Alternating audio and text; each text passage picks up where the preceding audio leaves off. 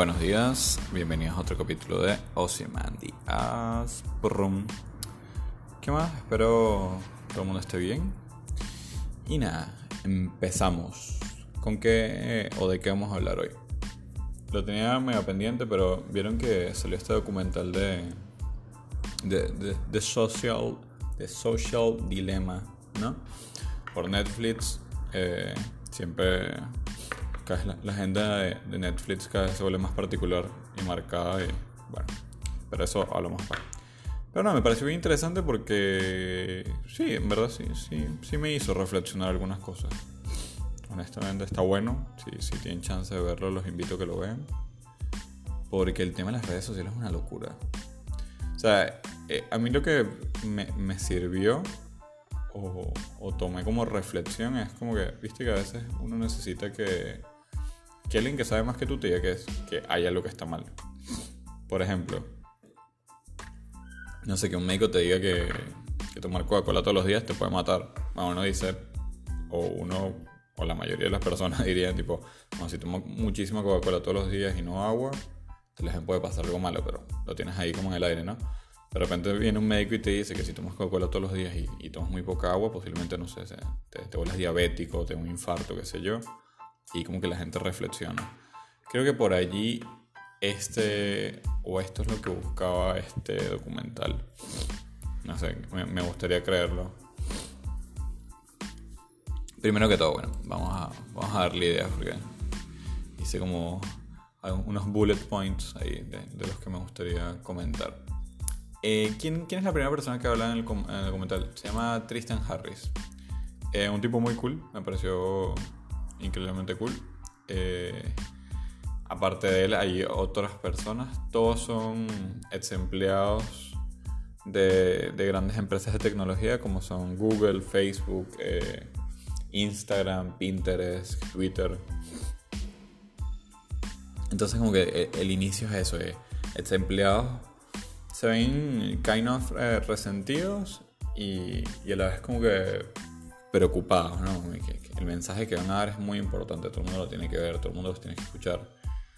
Eh, eso es lo que te están vendiendo ¿no? al principio de, la cosa. Entonces, como son muchísimas personas que, que trabajaron para estas grandes firmas tecnológicas y están preocupadas por algo que está pasando y la gente no ve. Hay algo bueno que dice el, este sujeto, Tristan Harris, que es que él sabe el, también lo, lo, bueno que le ha traído las redes sociales a la humanidad. O sea, no, jamás va a quitar los beneficios positivos como, no sé, eh, estar intercomunicados eh, con las personas, con tu familia. Ya, no es el tema de, bueno, envío una carta y le llevo a los tres meses a mi mamá, sabes cómo estoy. todos estamos a un clic de distancia. Eh, y él dice como que no, no lo quito, lo que quiero es, o lo que buscan todas estas personas es volver las redes sociales más humanas porque como hay tanto dinero detrás de, las redes sociales, o sea, se genera tanto dinero, lo que en realidad buscan las redes sociales es generar más dinero. No se preocupan por las personas o el daño que le pueden hacer las personas. Simplemente se preocupan porque tú pases más tiempo entre las redes sociales y mientras más tiempo pases entre las redes sociales generas más dinero. Porque cada clic, cada segundo que pasas, cada scrolling en Instagram, cada publicidad que ves, son centavos de dólar que le llegan a alguien. O que alguien pagó para que tú lo vieras. Este, todas las personas que trabajan en, marketing digital o, en marketing o en publicidad saben de esto. Este, todo el mundo se mueve básicamente por, por campañas publicitarias en, en, pequeñas o grandes escalas. en Google es Google Ads, este, tú pagas para que tu anuncio esté de primero, en Facebook es Facebook Ads, tú pagas para que tu, imagen le aparezca a, grupos de personas específicos, eh, porque lo que hacen estas empresas es vender tu información personal para adecuarla a, los mercados que, sean más influyentes para ti. Uno siempre decía que las redes sociales te escuchan, o sea, que, el celular te escucha, que Google te escucha, no sé, tú te estás hablando con tu novia de chocolate y págate, te sale una una publicidad de chocolate. Y la verdad es que no, no es necesario. Este, todos tenemos un, un modelo o un perfil este, virtual. estas personas hablan como una red neuronal gigante, el, más basofia de todos los que hablaron, que es un gordo y asqueroso, eh, se tiene que bañar, eso es lo primero que tiene que hacer ese ser humano, por eso nadie lo escucha. Que todos somos como pequeñas, eh, estamos dentro de pequeñas neuronas en un sistema gigante computarizado que hace un modelo predictivo de las cosas que te, que te pueden o no gustar. Este, pero que cada vez ese sistema predictivo es, es muchísimo mejor, más avanzado, es más exacto. O sea, cada vez las redes sociales te van a mostrar muchas cosas, o sea, muchas más cosas que de verdad te gustan, que de verdad les vas a hacer clic, que de verdad vas a, vas a interactuar con ellos. En, en, la trama del documental eh, está como la historia de una familia, ¿no? De, de cómo se han afectado cada uno de los miembros de la familia por el tema de las redes sociales. Hay una parte buenísima donde todos están comiendo y tal, y la mamá agarra y mete el celular de, la hija menor dentro como un cookie yard que tiene una clave que se, que se desbloquea en, en X cantidad de tiempo. Y la hija menor agarra un martillo, lo rompe, lo agarra y se va y le dice, tipo, estás loca, ¿sabes? Es mi celular. Pero bueno, eso es como de... Estoy pasando como por encima algunas cosas y así que vamos a ir avanzando. Eh, uno de los puntos que tocan es el tema de las fake news y la manipulación de las masas. Para mí esto es algo que eh, siempre ha existido.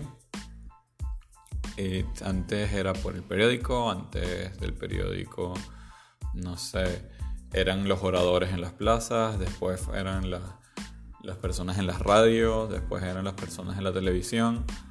O sea, las personas que tienen capacidad de audiencia o voz hacia muchas otras personas venden únicamente su verdad.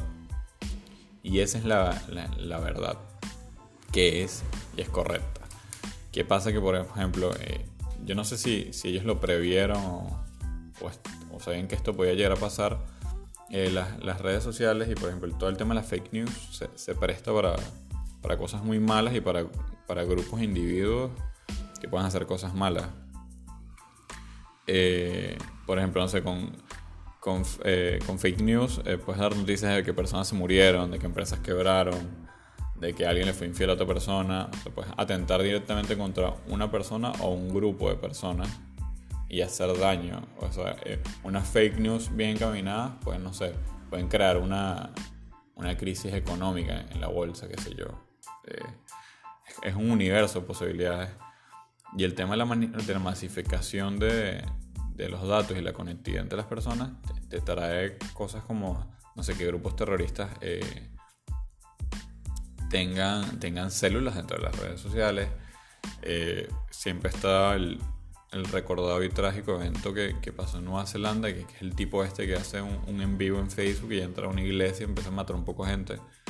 Esas cosas pueden pasar y eso, y eso no, no está del todo regulado, no está del todo no existe como en los canales de prevención para hacerlos.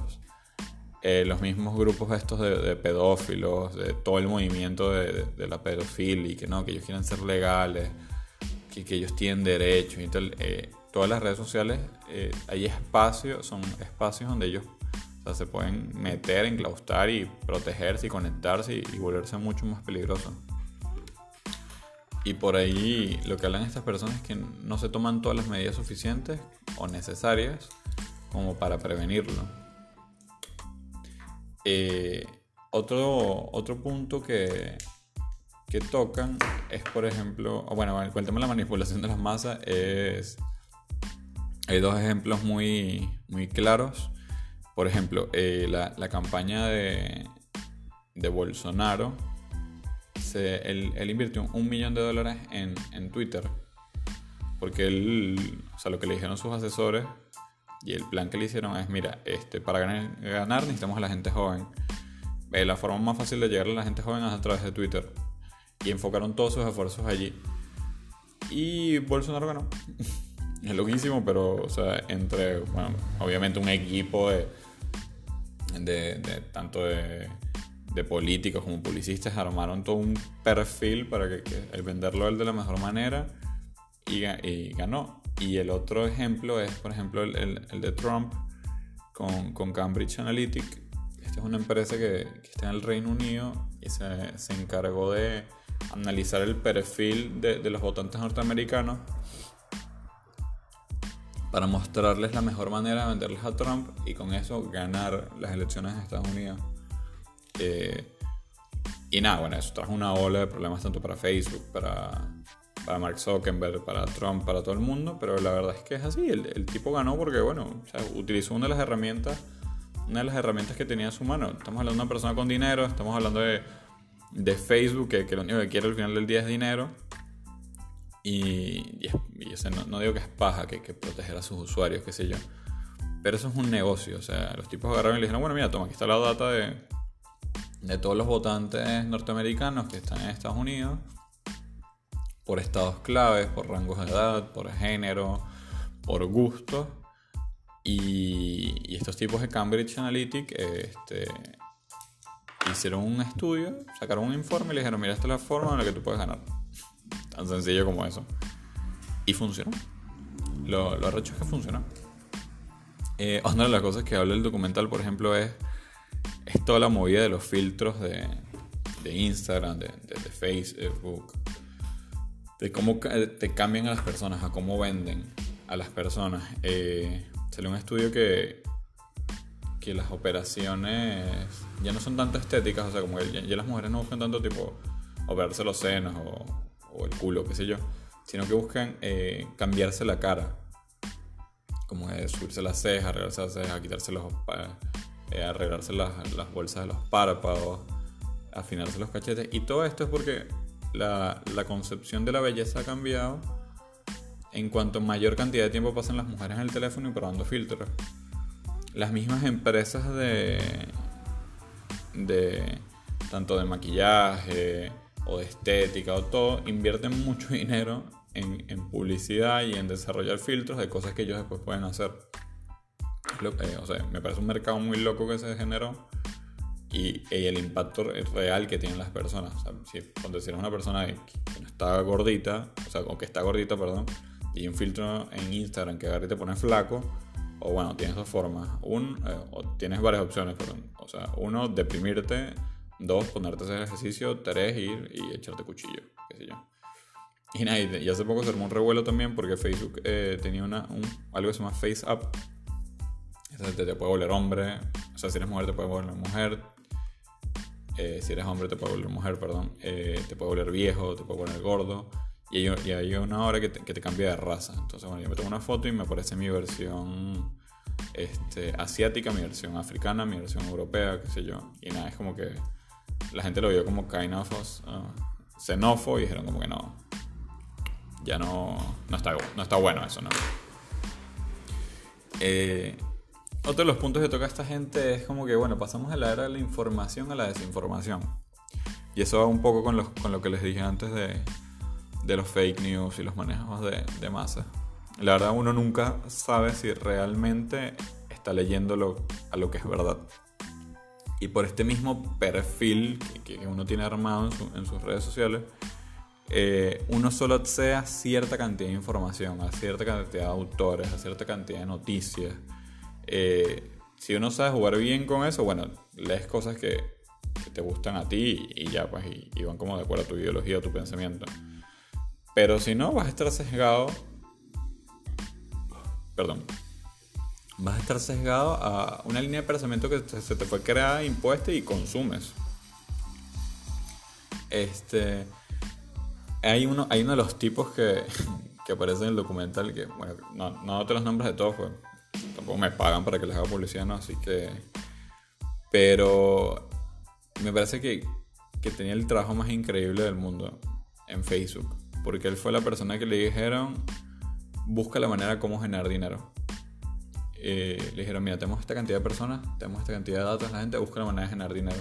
Y él fue el primero que pensó en no, no bombardear Facebook con publicidad, sino el vender la data a grandes empresas. Un tipo inteligente. Hay una parte que me encanta, hay una frase que me encantó de, del documental que dice, if you are, if you are not paying for the product, for the product, you are the product. Y eso somos. Y en realidad eso es lo que, eso es lo que somos en cada una de estas redes sociales. Son gratis, o sea, entre comillas. Nada es gratis. Siempre alguien está pagando por algo. Alguien está pagando para que no sé, 400 millones de personas estén en Facebook Online todo el día. Y nosotros lo estamos pagando con nuestros datos y con lo que ingresamos allí todos los días. Y chun chun, vamos a ver. El... Bueno, esta, gente eh, busca mucho lo que les está comentando, lo de la ética, ¿no? Dice, el proceso y desarrollo de datos no está vigilado. Está en, está en constante desarrollo y evolución. Y evolución, perdón. Cada vez los modelos predictivos son más exactos. Este, mientras los modelos sean más exactos, las empresas van a pagar por, van a pagar más por publicidad, va a aumentar la competencia, va a ingresar más dinero. Este, las big tech van a crecer mucho más, o sea, van a tener más poder. Y para mí estos, bueno, que eso lo quiero hablar en otro, en otro capítulo del podcast. Pero para mí todos los, CEO de, de las grandes empresas, o sea, no sé, Jeff Bezos, Mark Zuckerberg, eh, no sé si el de, el de Apple, Tim Cook. Bueno, puede ser Mosquita Muerta, sí. El, eh, Elon Musk, Bill Gates, eh, todos son villanos de. El clásico villano de, cómic. Eh, y como de Batman. Van, van como en el universo de Batman. O sea, son tipos sarcásticos, tienen demasiado poder, tienen demasiado dinero. Dicen ay, la gente les cree. Y son personas que están mucho más preparadas que las personas que los quiere controlar. Y es loquísimo, pero cada vez que, cada vez que llevan al, a interpelar a, no sé, a, estos CEO, o sea, Mark Zuckerberg eh, los humilla. El tipo como de, o sea, no, tienes ni idea de lo que me estás diciendo a estos pobres señores que están desfasados y, los quieren intervenir. Pero pero Tristan Harris como que le volteó la tostada y bueno, en una de estas interpelaciones que vi, uno de los tipos eh, dice como que, bueno, no sé, dentro de 10 años, 10, eh, 20 años yo estaré muerto y no veré cómo será el futuro, pero el futuro me da miedo, ¿no? Por todo, todo el poder que tienen ustedes las, las empresas de tecnología y de, redes sociales. Mm, eh, la adicción de las redes sociales es real, es muy real. y lo he comprobado en carne viva, ¿cómo se dice? Hice un experimento de apagar todas las notificaciones del, celular porque me parecía, bueno, después de ver esto, como que no sé, entré en shock de, la cantidad de tiempo que le dedico a mis, redes sociales. Y bueno, medio me ha servido, no, no demasiado, no les voy a mentir. Tengo que encontrar eh, alternativas al celular. Pero la cantidad de tiempo que, que uno pasa en el celular es, es grotesco, está muy mal. De verdad que wow. O hay personas que pasan, no sé, 8 horas al día en Instagram, 9 horas al día en Instagram. Tal vez no, no estés scrollando, o sí, estás, o estás scrollando, son 8 horas. Eh, calcular que deben ser como que la mitad entre el trabajo y la mitad entre el mundo real. Es, es horrible, ¿no? No me, no me parece sano. Y, la, y bueno, y esa, y esa crítica eh, no es la que más rescato. Perdón, que es que ellos no están evitando que las personas sigan siendo adictas a las redes sociales. O sea, no están pensando las consecuencias en eso, no están pensando en, los problemas familiares que puede traer. bueno, las redes sociales también se prestan para, para bullying, para acoso, para, para un montón de cosas que, que le pasan a, a la gente joven hoy en día, o a la gente adulta, o qué sé yo, y causan depresión, problemas. Eh, uno de los ejemplos que dan es la cantidad de, intentos de suicidio o, cortes o maltratos físicos que, están teniendo las niñas desde el 2010 eh, para acá, que es como que el boom de las redes sociales. Y nada, es, medio obvio, ¿no? Es medio obvio que eso pasa por la cantidad de, información que consumen, de, de estereotipos que ven no, si, si no le ayudas a canalizar todo eso a, una, una adolescente o una preadolescente, eh, claramente le va a afectar de que si se ve gordita y una, no sé, una supermodelo, no sé, Expósito, y la tipo se ve en el espejo y dice, verga, yo, no soy como esta jeva, soy horrible. Eh, y nada, este, eso, es, eso es una de las cosas que más rescaté el documental y me parecieron más graves. Cosa chistosa, este Netflix saca este documental y, y ellos también son una red social, en verdad. me pareció, o sea, se pudieron haber nombrado o algo, ¿no? O decir, bueno, o tal vez nosotros no, no, no estamos, no buscamos que, que nuestros usuarios pasen mil horas conectados. Hay que es pura paja, ¿no? se están guardando las espaldas. Este, de hecho, hace poco vi una publicación en, LinkedIn que decía que, Netflix tiene su propio Machine Learning. Este, entonces te muestran los, los banners de las series según lo que más te gusta ver a ti. O sea, tipo, eh, salía tipo Riverdale, que si tú eres, no sé, te gusta el drama o algo, parecía una vaina brillante, qué sé yo. Y si te gusta la, no sé, terror o otro tipo de series, te parecía Riverdale así en negro y todo oscuro. Sea, ellos se metían sus, manos metidos ahí, ¿no? Parecieron bien huevones que, que ni siquiera que no invitan a nadie ellos mismos, que sea para lavarse la cara. Pues la verdad es que o Netflix es una plataforma que, que necesita que la gente consuma lo que, lo que tienen. Y de hecho son de los que más invierten en, en contenido propio para que la gente esté allí, pega allí en constante, eh, renovando todo su catálogo. ¿Y qué otra cosa? Mira, la generación Z del 96 es la primera generación con redes sociales en la secundaria. Este, desde 2010 ha aumentado la cantidad de niños y adolescentes que han ingresado en los hospitales por autolesiones y la tasa de suicidios ha aumentado considerablemente. La exposición a las redes sociales desde temprana edad tiene un alto efecto negativo en grupos específicos de la población. Esto es más de lo que les comentaba, pero se los leo textual el bullet point que, que había hecho. Eh, decía, dice, perdón, eh, las EI o inteligencia artificial ya controlan el mundo. Eh, sí, puede ser, o sea, eh, esto cuando lo hablaba con unos amigos, me dice, eh, un amigo me comentaba como que, bueno, yo, mira, yo creo que el botón de Skynet, que es esta, este robot o, empresa malvada que, nos mata a todos y controla el planeta en Terminator, se prendió ya, en, como en el 2012, qué sé yo.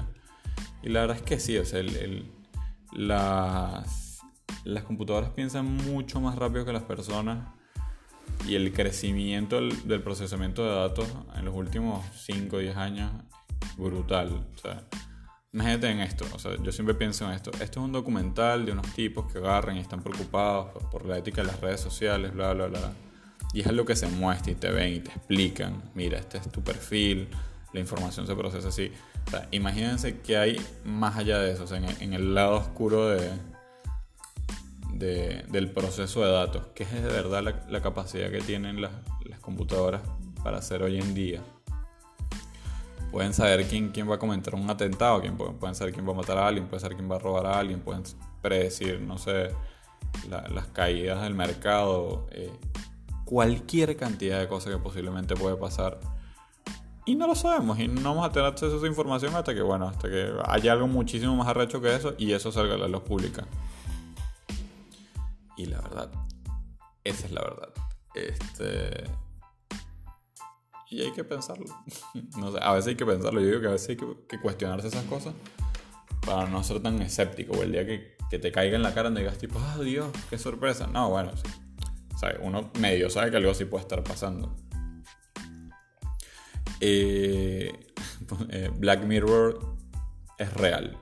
Yo creo que, vivimos en, no sé quién fue el que erudito, ¿no? Eh, creo Black Mirror, pero si Black Mirror existe, esto también otra premisa de Hollywood, ojo. Todo lo que te venden en Hollywood es 50% eh, real, 50% fantasía. O sea, o en, los aspectos audiovisuales. Si Black Mirror existe es porque o sea, en nuestra sociedad está palpada esas cosas. Y hay muchas cosas que, que uno ve en, o sea, que pasa en el mundo real y dice, ah, mira, esto parece un capítulo de Black Mirror. Y te pones a pensar qué tan, qué tan no real es la serie Black Mirror. Y bueno, eh, espero les haya gustado. Este, es un temita que, tenía días queriendo hacer. Me llamó un montón la atención. Y nada, intentaré, siempre digo que voy a intentar grabar capítulos más, más rápido y les miento, pero eh, estoy en eso, estoy en eso. espero estén bien chicos, eh, espero que les haya gustado y bueno, saluditos.